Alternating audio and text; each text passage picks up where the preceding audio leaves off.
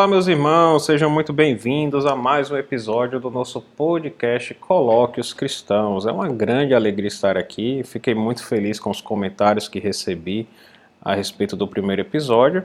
E hoje o nosso tema é bastante interessante: é a presença real de Jesus na Eucaristia. Eu pretendo expor o dogma católico, depois expor o dogma luterano, reformado e anglicano. Não irei expor as confissões, os, docu os documentos simbólicos né, de outras confissões protestantes, simplesmente uh, por limitação de tempo. Uh, é claro que se eu expor alguma coisa que esteja incorreta a respeito do dogma católico, eu vou retirar uh, tudo que eu tiver exposto, certo? E vou sustentar, obviamente, o dogma católico conforme a igreja ensina. Da mesma forma, irei fazer o possível para expor o dogma luterano, reformado e anglicano com fidelidade, olhando os documentos simbólicos, olhando, eu tive uh, o cuidado de olhar os documentos simbólicos, como eu sempre procuro fazer, de ir atrás de teólogos ortodoxos uh, que comentaram aqueles documentos, que trataram daqueles documentos, para que eu não cometa nenhuma injustiça, nenhum erro na exposição desses dogmas mas é claro, eu posso errar, então caso eu cometa alguma, algum erro na exposição dos dogmas dessas confissões, desde já eu peço perdão e ficarei feliz de saber onde eu errei para que eu entenda, compreenda a doutrina daquela confissão e não cometa mais o mesmo erro de exposição. Muito bem. Então, do ponto de vista católico, o que é possível falar a respeito da presença real de Jesus na Eucaristia. O dogma católico ensina que o Cristo inteiro, corpo, sangue, alma e divindade, está contido verdadeira, real e substancialmente na Eucaristia, pela conversão de toda a substância do pão na substância do corpo de Cristo e pela conversão de toda a substância do vinho na substância do sangue de Cristo. Esta conversão ela é chamada de transubstanciação. Perceba então que é uma conversão de toda a substância, somente dela. Permanecem então inalterados os acidentes do pão e do vinho. Quando a gente vê, por exemplo, a palavra transubstanciação na, nas confissões de fé protestantes, é, geralmente é condenada, e contudo ela significa justamente isso: a conversão de toda a substância do pão na substância do corpo de Cristo e a conversão de toda a substância do vinho na substância do sangue de Cristo. Está, portanto, contido verdadeira, real e substancialmente na Eucaristia o Cristo inteiro, corpo, sangue, alma e divindade. Se quisermos nos aprofundar um pouco, é, tem alguns fatos que é bastante interessante a, a respeito da explicação católica a, sobre alguns pontos. Né? Porque na Eucaristia está presente a substância do corpo de Cristo, como eu acabei de falar. Mas e os acidentes do corpo de Cristo?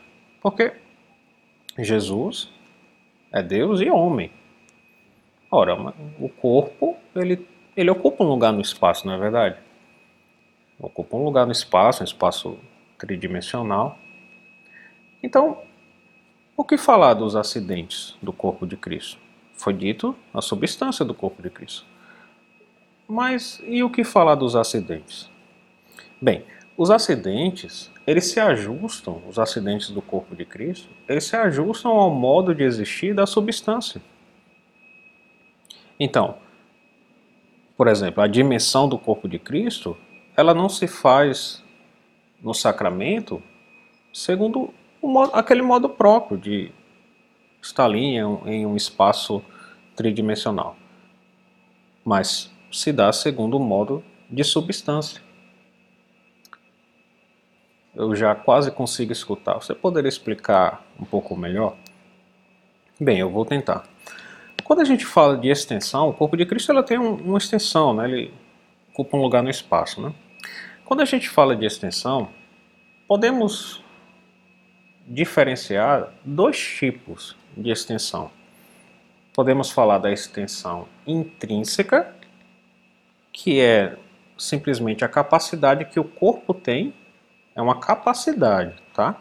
Capacidade que o corpo tem de se estender tridimensionalmente, de capacidade que o corpo tem de ocupar lugar no espaço. É uma capacidade.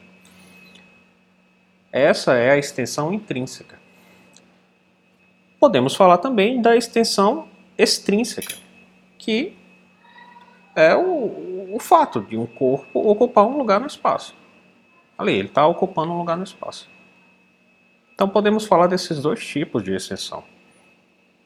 A primeira, a extensão intrínseca, essa capacidade que o corpo tem, eu estou tentando ser didático. Essa capacidade que o corpo tem de, de, de ocupar um lugar no espaço tridimensional. Muito bem. Essa extensão intrínseca, ela pertence à própria essência de um corpo material e é inseparável dele. Enquanto que a segunda, a extensão extrínseca, ou seja, está ali o corpo ocupando um lugar no espaço, esse fato, ela pode ser impedida por uma intervenção milagrosa de Deus. Então, do ponto de vista católico, o corpo de Cristo ele está presente no sacramento com a extensão intrínseca, não com a extensão extrínseca. Por quê? Porque a respeito da extensão extrínseca, extrínseca, Cristo está presente somente em um local. Aonde? No céu. Não é? Ele não ascendeu ao céu? Então, o Cristo inteiro está presente em muitos locais ao mesmo tempo, de forma sacramental, com extensão intrínseca. Não com extensão extrínseca, porque a respeito da extensão extrínseca, Cristo está presente somente em um local, o céu. Então, Santo Tomás, na verdade, considerava impossível, metafisicamente falando, impossível a multiplicação da extensão extrínseca. Porque a respeito dela, Cristo está ocupando um local ali. Qual? O céu. Então, o corpo de Cristo, ele segue sendo numericamente um mesmo corpo, lá no céu. O que se multiplica é a sua presença, com extensão intrínseca. É o Cristo inteiro que está presente em muitos locais ao mesmo tempo de forma sacramental, com extensão intrínseca, porque em relação à extensão extrínseca ele está em um local, o céu. Então, basicamente, este é o dogma católico a respeito da presença real de Jesus na Eucaristia. Eu espero que tenha dado para entender até aqui. Então, do ponto de vista católico, o que é possível falar a respeito da presença real de Jesus na Eucaristia?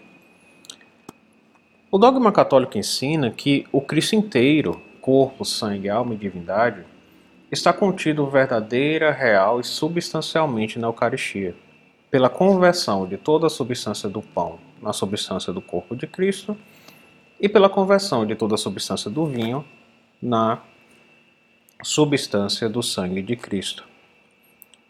Esta conversão ela é chamada de transubstanciação.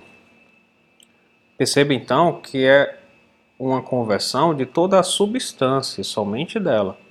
Permanecem então inalterados os acidentes do pão e do vinho. Quando a gente vê, por exemplo, a palavra transubstanciação na, nas confissões de fé protestantes, é, geralmente é condenada, e contudo ela significa justamente isso: a conversão de toda a substância do pão na substância do corpo de Cristo e a conversão de toda a substância do vinho na substância do sangue de Cristo. Está, portanto, contido verdadeira, real e substancialmente na Eucaristia o Cristo inteiro, corpo, sangue, alma e divindade. Se quisermos nos aprofundar um pouco, é, tem alguns fatos que é bastante interessante a, a respeito da explicação católica a, sobre alguns pontos. Né? Porque na Eucaristia, está presente a substância do corpo de Cristo, como eu acabei de falar. Mas e os acidentes do corpo de Cristo? Porque Jesus é Deus e homem. Ora, o corpo, ele, ele ocupa um lugar no espaço, não é verdade? ocupa um lugar no espaço, um espaço tridimensional. Então, o que falar dos acidentes do corpo de Cristo? Foi dito a substância do corpo de Cristo. Mas e o que falar dos acidentes? Bem, os acidentes, eles se ajustam, os acidentes do corpo de Cristo, eles se ajustam ao modo de existir da substância. Então, por exemplo, a dimensão do corpo de Cristo, ela não se faz no sacramento segundo modo, aquele modo próprio de estar ali em um, em um espaço tridimensional, mas se dá segundo o modo de substância. Eu já quase consigo escutar. Você poderia explicar um pouco melhor? Bem, eu vou tentar. Quando a gente fala de extensão, o corpo de Cristo ela tem um, uma extensão, né? ele ocupa um lugar no espaço. Né? Quando a gente fala de extensão, podemos diferenciar dois tipos de extensão. Podemos falar da extensão intrínseca, que é simplesmente a capacidade que o corpo tem, é uma capacidade, tá? Capacidade que o corpo tem de se estender tridimensionalmente de capacidade que o corpo tem de ocupar lugar no espaço. É uma capacidade. Essa é a extensão intrínseca. Podemos falar também da extensão extrínseca, que é o, o fato de um corpo ocupar um lugar no espaço. Ali, ele está ocupando um lugar no espaço. Então podemos falar desses dois tipos de extensão.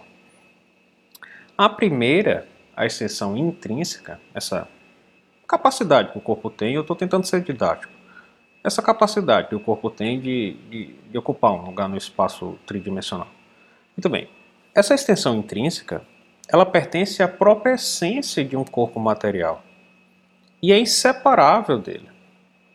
Enquanto que a segunda, a extensão extrínseca, ou seja, está ali o corpo ocupando um lugar no espaço, esse fato, ela pode ser impedida por uma intervenção milagrosa de Deus. Então, do ponto de vista católico, o corpo de Cristo ele está presente no sacramento com a extensão intrínseca, não com a extensão extrínseca. Por quê? Porque a respeito da extensão extrínseca, extrínseca, Cristo está presente somente em um local. Aonde? No céu. Não é? Ele não ascendeu ao céu? Então, o Cristo inteiro está presente em muitos locais ao mesmo tempo, de forma sacramental, com extensão intrínseca, não com extensão extrínseca, porque a respeito da extensão extrínseca, Cristo está presente somente em um local, o céu. Então, Santo Tomás, na verdade, considerava impossível, metafisicamente falando, impossível a multiplicação da extensão extrínseca. Porque a respeito dela, Cristo está ocupando um local ali. Qual? O céu. Então, o corpo de Cristo, ele segue sendo numericamente um mesmo corpo, lá no céu. O que se multiplica é a sua presença, com extensão intrínseca. É o Cristo inteiro que está presente em muitos locais ao mesmo tempo de forma sacramental, com extensão intrínseca, porque em relação à extensão extrínseca ele está em um local, o céu. Então, basicamente, este é o dogma católico a respeito da presença real de Jesus na Eucaristia. Eu espero que tenha dado para entender até aqui. O que podemos então falar a respeito do dogma luterano? Caso vocês não conheçam, o dogma, ah, os documentos simbólicos luteranos estão reunidos ali na, ah, no livro de Concórdia. É claro que, como eu já falei na última, no último episódio, ah, nem todos os luteranos sustentam todos os documentos que estão ali no livro de Concórdia mas como o Christopher Malloy fala lá no livro Engrafted into Christ, é, é de se esperar que a maioria, se não quase todos, uh, se não todos, mas eu acho que na verdade ele fala a maioria, e de fato é de se esperar que a maioria dos luteranos não vá discordar de substancialmente de muita coisa ali, né? Mas temos os luteranos confessionais que sustentam todos os documentos simbólicos do livro, uh, todos os documentos contidos no livro de Concórdia. Muito bem. O dogma luterano, por outro lado, ele vai dizer sim que o pão e o vinho são verdadeiramente o corpo e o sangue de Cristo, mas em virtude da união sacramental. Ou seja, no sacramento há uma união entre a substância do pão e a substância do corpo de Cristo. De tal modo que a fórmula de concórdia, o último documento simbólico do livro de concórdia, ele dirá que o corpo de Cristo está no pão, sob o pão e com o pão. Dito de outro modo, com o pão e o vinho estão verdadeiramente, substancialmente presentes o corpo e o sangue de Cristo. Então você tem com a substância do pão, a substância do corpo de Cristo. Com a substância do vinho, a substância do sangue de Cristo. Deu para entender? Em virtude da união sacramental, ou seja, no sacramento a união há a união entre dois objetos, o pão e o corpo, o vinho e o sangue. É, e como se dá? É, como é que poderíamos é, melhor dizendo, nos aprofundar, como eu tentei fazer aqui em relação ao dogma católico.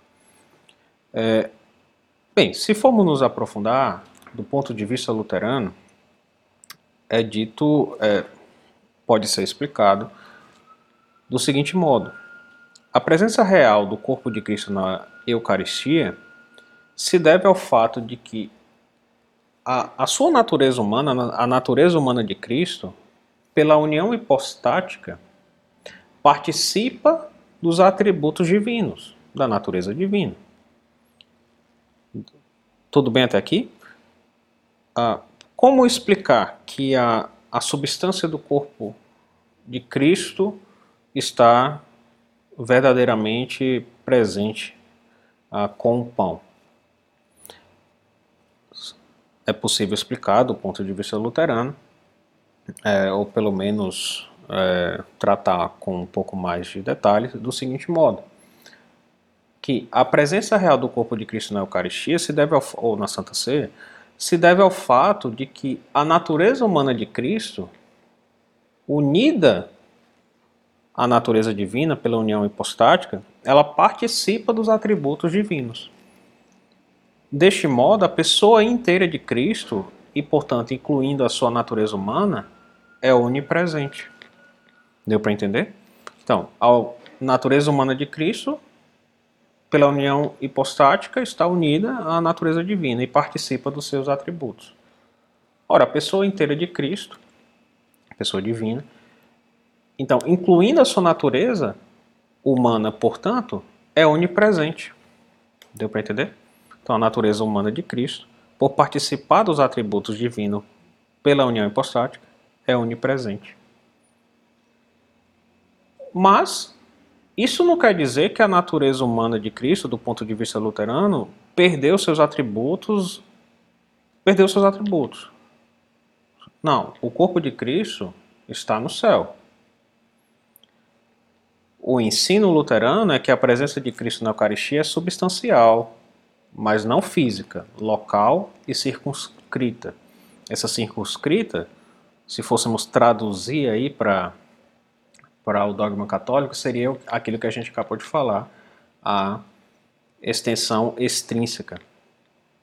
Então, do ponto de vista luterano, a presença de Cristo na Eucaristia é substancial, mas não é física, local e circunscrita. Dito do modo católico, a presença de Cristo na Eucaristia é substancial, mas não é conforme a extensão extrínseca.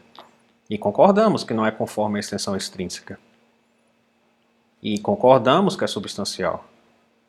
Contudo, nós discordamos a respeito de duas coisas. Discordamos da união sacramental, afirmamos, portanto, a transubstanciação. Toda a substância do pão é convertida na substância do corpo de Cristo. Não se dá uma união da substância do pão com a substância do corpo de Cristo.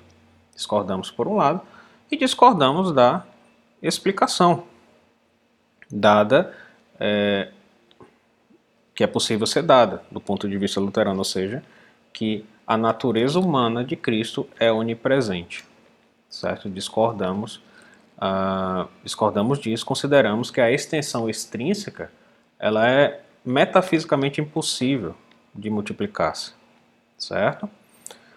Então, se fôssemos resumir, uh, ponto de vista luterano, temos a questão da união sacramental, a união da substância do pão com a substância é, do corpo de Cristo.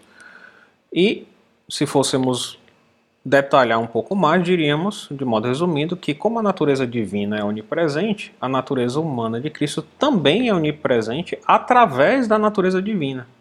E está realmente na Eucaristia, mas de modo substancial, não local e físico. Então concordamos. Não, não é por uma extensão extrínseca que, ah, que o corpo de Cristo está verdadeiramente, ah, verdadeiramente presente, verdadeiramente real e substancialmente ah, presente na Eucaristia. Não é por uma extensão extrínseca, não é de modo local ali, de fato ocupando espaço tridimensional. Por quê? Porque a extensão extrínseca de Cristo está, Cristo está ocupando um local aonde? No céu, tá? Então discordamos a respeito da união sacramental e discordamos desta explicação que a natureza humana de Cristo é onipresente. Dizemos que a extensão extrínseca, né? Cristo está somente em um local. O corpo de Cristo do, em seu modo próprio, a, a dimensão dele em seu modo próprio está somente em um local, que é o céu. Espero que tenha dado para entender. Estou, é, eu sei que são temas mais profundos, né, mas estou tentando ser o mais didático possível. A respeito então do dogma reformado, podemos ver com mais detalhes, por exemplo, na Confissão de Fé de Westminster, no capítulo 29, é, o dogma reformado e aí também o dogma anglicano, eles vão já ser, já vão seguir um, um outro caminho diferente, bastante diferente do católico e também diferente do, do dogma luterano. Do ponto de vista reformado, na Santa Ceia os elementos eles permanecem sendo real e somente pão e vinho. Por quê? Porque o pão e o vinho são símbolos do corpo e do sangue de Cristo, ainda que não sejam símbolos vazios. Né? Ah, você pega, por exemplo, o comentário da Confissão de Fé de Westminster ah, feito pelo Dr. Hodge, ele vai falar que o isto é meu corpo, ele tem sentido de simbolizar, representar. Mas não são símbolos vazios.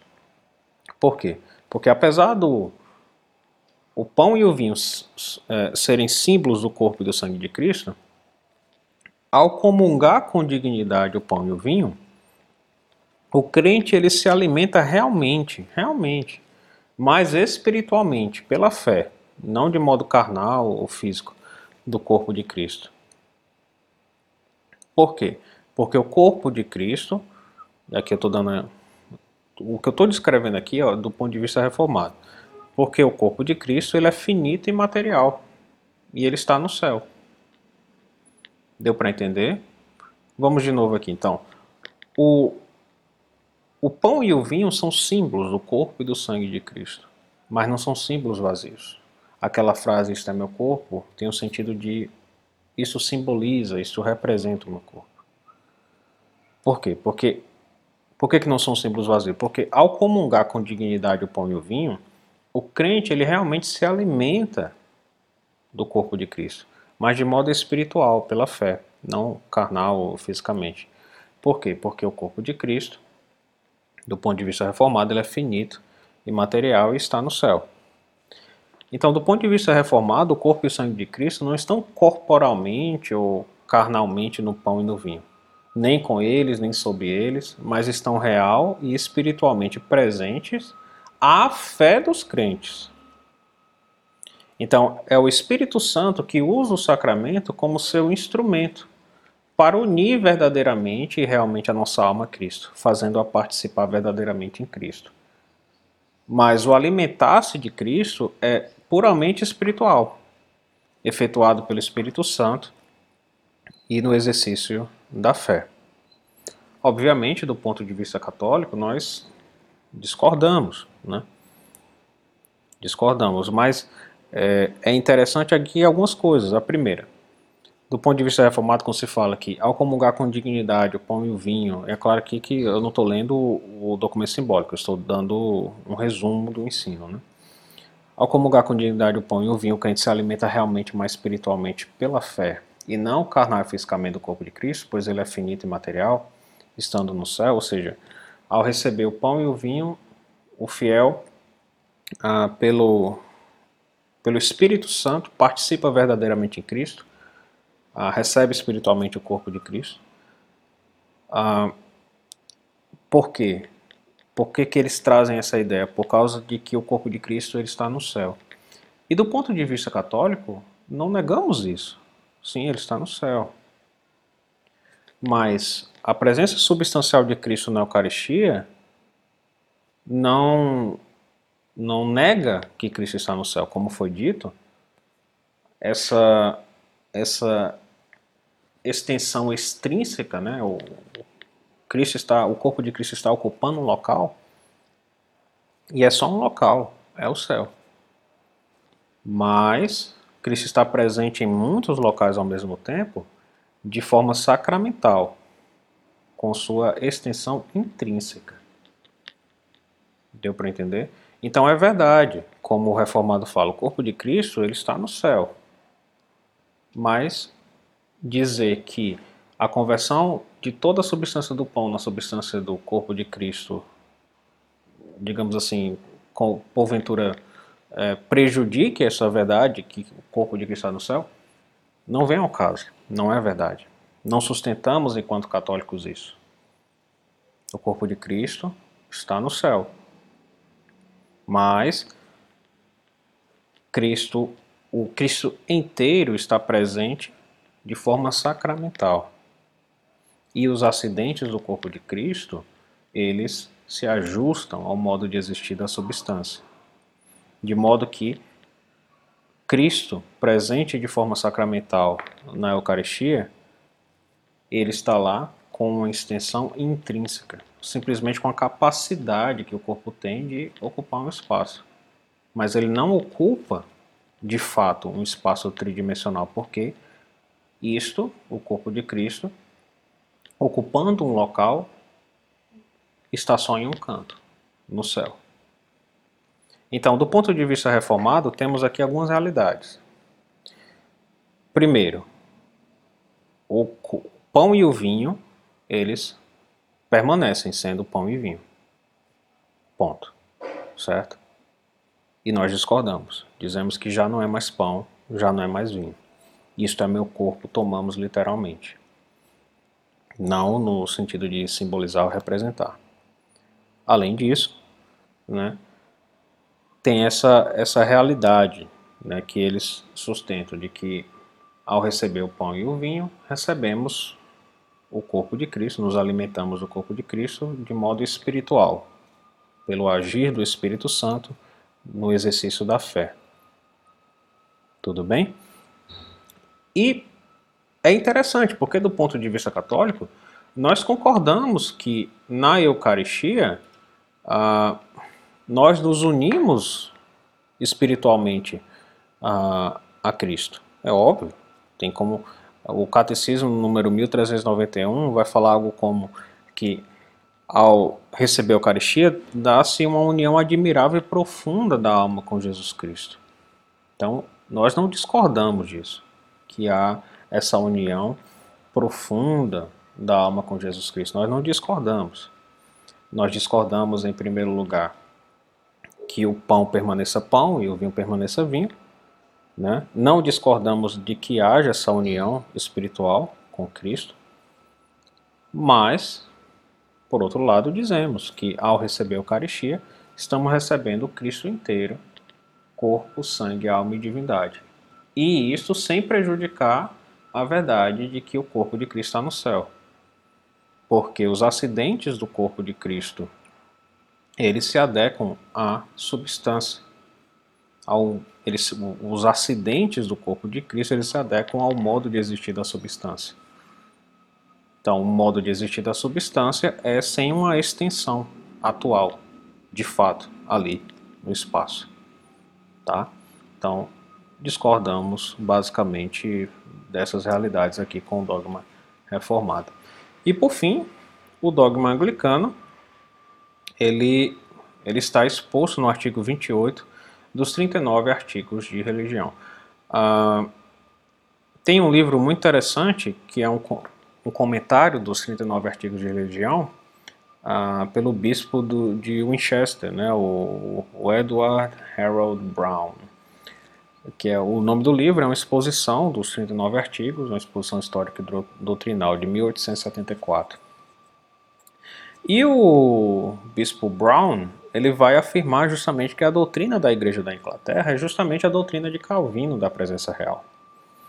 É da, a doutrina de Calvino da presença real é que, de fato, é uma presença real, mas espiritual, conforme acabou de ser explicado aqui a respeito do dogma reformado a, uma presença real, ainda que espiritual, de Cristo na Santa Ceia.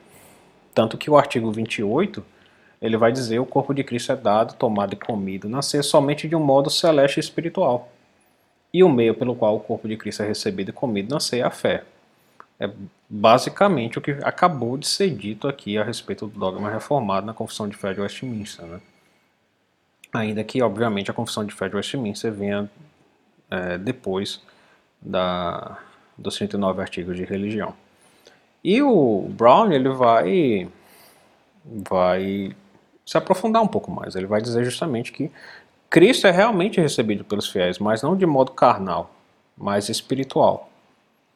Né? Então o pão e o vinho são recebidos de modo natural. O crente ele recebe o pão e o vinho né, no seu corpo, mas o corpo e o sangue de Cristo são recebidos espiritualmente. Então a substância de pão é recebida, mas é Cristo recebido espiritualmente no sacramento.